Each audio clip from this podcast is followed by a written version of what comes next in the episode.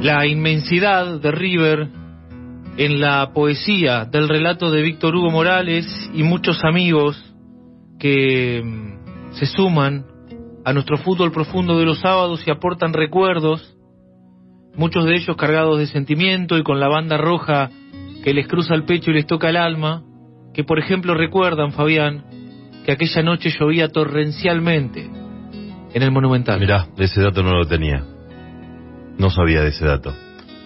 Eh, un dato más de mm, aquel partido. El que recupera la pelota, lo escuchábamos recién en el relato de Víctor Hugo, es el negro Enrique. El negro Enrique. Qué año para él. El negro Enrique recupera la pelota, se tira a los pies y este, recupera la pelota de manera limpia, impecable. Le opera el balón. Exactamente.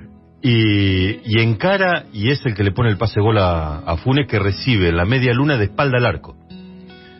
Entonces, el negro Enrique ese año no solamente le puso el pase a Maradona Sí. para que le haga el gol a los ingleses, sino también a Funes para que sea este quien convierta este gol contra el América.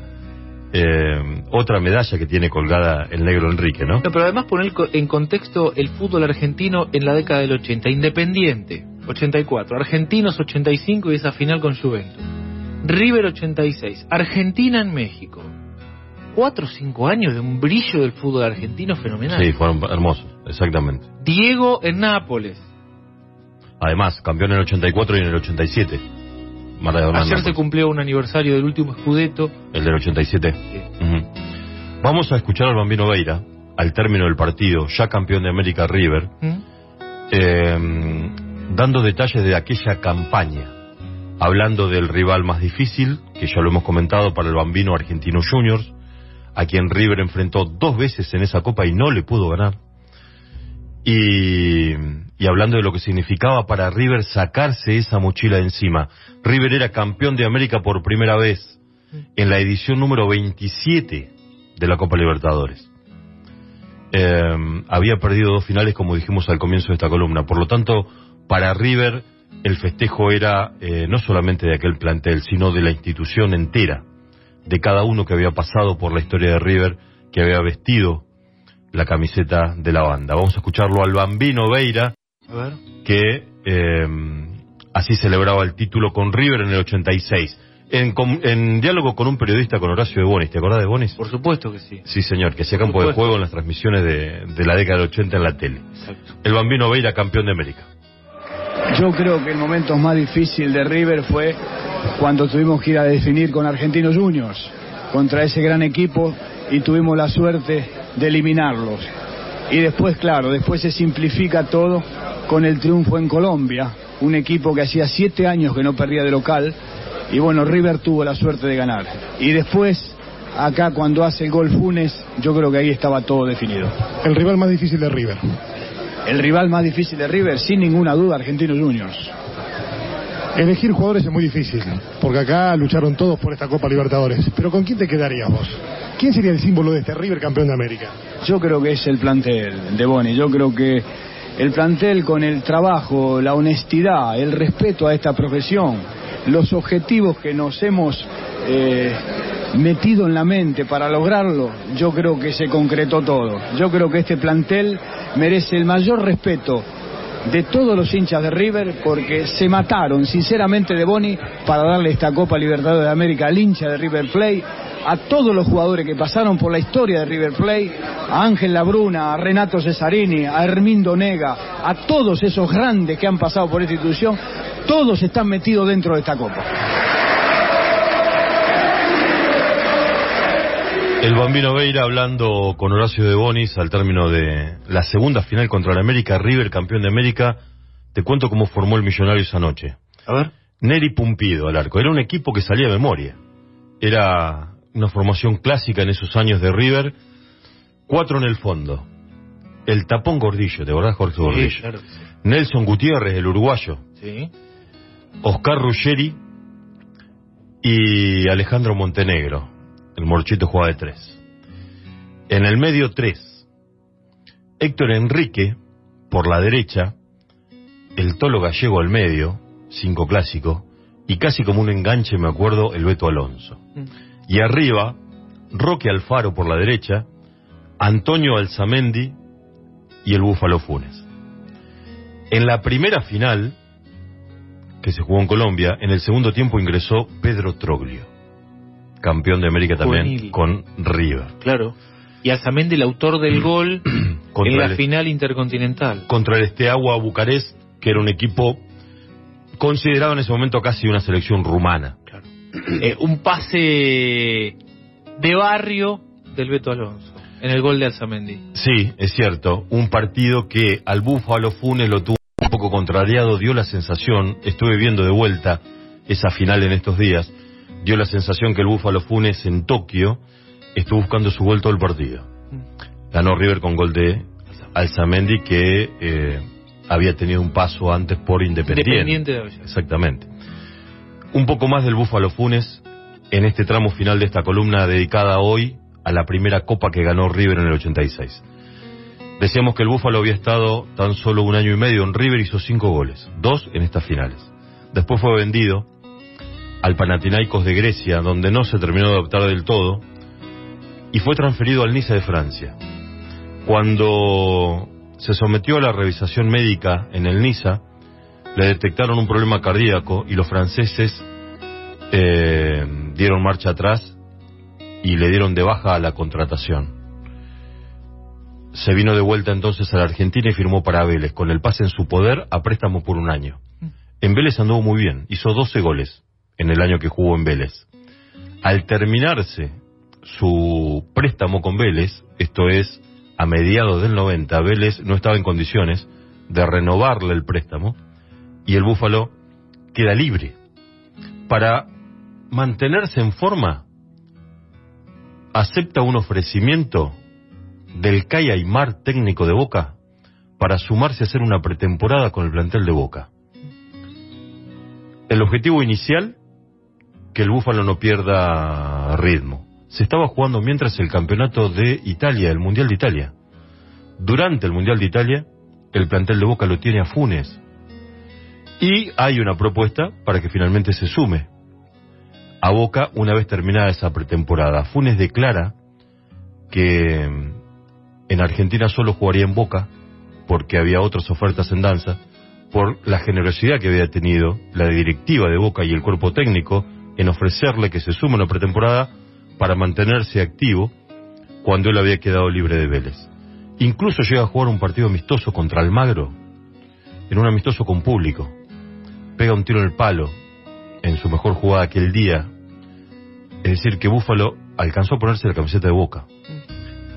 Y llega el momento de la propuesta formal para que se sume a Boca y esa noticia es tapa del diario Clarín. Funes a Boca es un hecho. Y hay una foto del Búfalo Funes con la camiseta de Boca en la tapa del diario. Faltaba la revisación médica. Le hacen los estudios y sale que el problema cardíaco se había agravado y tenía un soplo ya y un agrandamiento de la masa muscular cardíaca y los médicos le dijeron, Funes, ¿usted qué quiere? ¿Jugar al fútbol o vivir? Y los médicos le recomendaron que abandonara la práctica profesional del fútbol si no quería que su problema se siguiera agravando. Es decir, que mm, un día Funes fue tapa por ser nuevo jugador de Boca en el diario Clarín y el día siguiente volvió a ser tapa porque los médicos lo habían retirado de la práctica este, profesional del fútbol. Cuando Funes abandona la clínica, después de recibir su diagnóstico con los médicos, acompañado por su representante, por dirigentes de Bocas y demás, cuando sale de la clínica ya era un exjugador, sale llorando de la clínica. Lo acompañaba un periodista, Enrique Moltoni, de Canal 9. Y había hinchas de Bocas afuera esperándolo, para pedirle que debutara el domingo en el primer partido. Mientras los hinchas de Boca lo vitoreaban, no sabían que Funes ya era un exjugador. Se volvió a San Luis a vivir en, en su lugar. Estaba preparando una escuela de fútbol cuando la muerte lo sorprendió en febrero del dos, de 1992 a los 28 años. Tres meses antes había tenido una triple operación de corazón. Su corazón tenía una masa muscular aumentada cinco veces más de lo normal. No sé bien cuánto pesa un corazón, pero el de él pesa 800 gramos. Y no resistió y falleció a los 28 años. Es recordado por todos los que compartieron plantel con él por su bondad. En San Luis ahora hay un estadio que lleva su nombre. El Estadio Provincial de San Luis se llama Juan Gilberto Funes y está en la ciudad de La Punta, 15 kilómetros al norte de la capital. Hay una estatua en las afueras del estadio y una calle también en La Punta con el nombre de Funes, donde todavía vive su familia, sus padres, su hermana, y donde es considerado quizá el ídolo más grande, junto con el mono Gatica, boxeador, de la provincia de San Luis. Un tipo reconocido básicamente por ser muy amigo de sus amigos, por ser absolutamente leal, amable con los hinchas. Hay anécdotas que lo pintan de cuerpo entero a Funes como un tipo agradecido. En la primer final de River contra la América de, de- de Cali en Colombia, cuando suena el himno colombiano, Funes lo canta. Recordemos que Funes había estado dos años en Millonarios y sabía el himno de Colombia. Suena el himno colombiano y Funes empieza a cantarlo y, eh, y se ve en la imagen que enseguida le llaman la atención dos jugadores, dos compañeros que estaban al lado. A su, de- a su izquierda Pumpido, como que lo codea. Y después Antonio Alzamendi. Hay como una especie de, de- de cruce de miradas entre los jugadores porque Funes cantaba fuerte el himno colombiano. Eso hoy es resaltado por los hinchas de Millonario como un gesto muy valorado por Colombia toda. Además, esa noche, Funes no solamente tenía a todos los hinchas de River detrás con él, sino también a los de Millonario, porque América es uno de los rivales más grandes de Millonarios. Funes cantó el himno de Colombia con la camiseta River esa noche. Después le gritó a los colombianos su gol, pero cantó el himno colombiano. Un síntoma de respeto. Tremendo.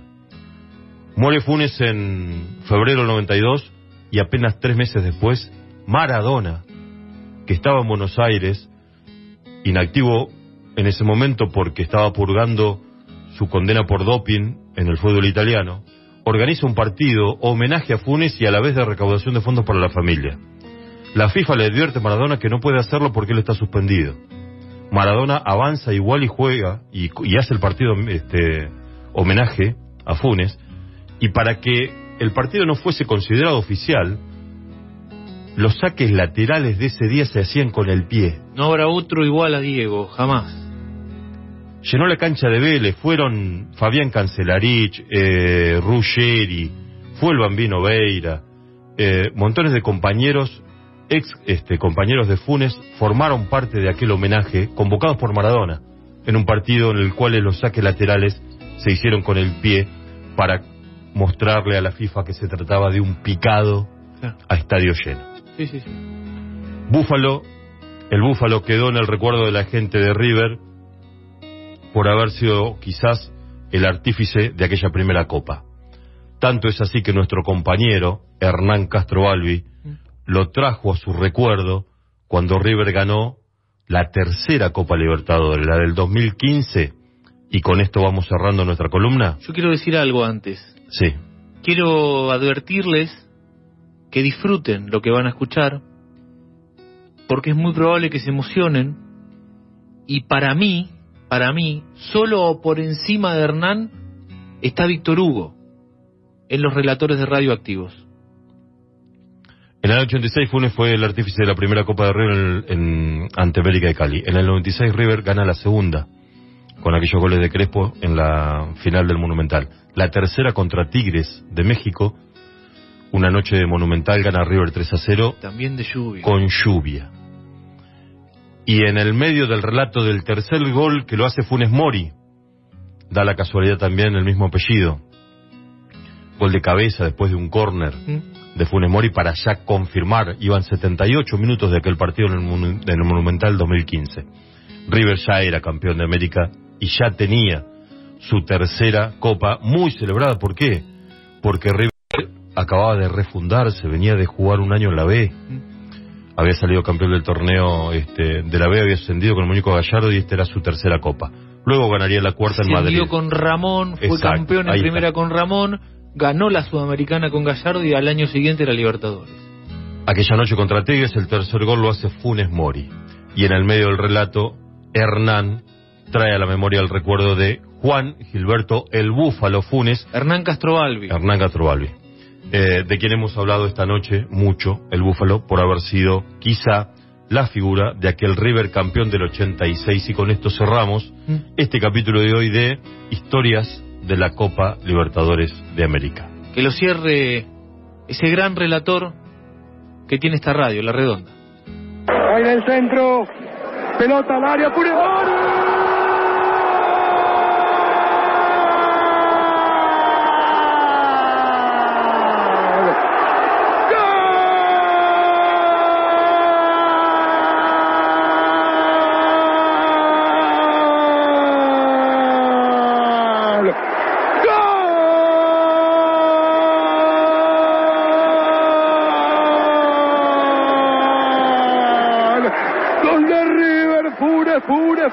Funes, Funes. Entró como un búfalo. Funes Mori. Arriba. Para hacerlo reventar otra vez al Monumental. Sigue lloviendo. Sigue lloviendo. Se siguen riendo arriba. Le siguen cayendo las lágrimas Angelito y al búfalo. Funes, Funes Mori arriba de cabeza contra el arco del Río de la Plata. Arriba para el tercero de River. Arriba para el tercero de River. River es campeón de la Copa Libertadores de América. Otra vez un Funes. Otra vez entrando como un búfalo. Arriba para meterla contra el arco del Río de la Plata. Por el juego, por las ganas. El orgullo de tener una banda roja que te cruza el alma. River se queda con otra Copa Libertadores. Como un búfalo entró Funes. Funes Mori contra el arco del Río de la Plata. River 3. Tigre 0, 36 minutos del segundo tiempo. Barrio contra barrio. Nación contra nación. Fútbol profundo.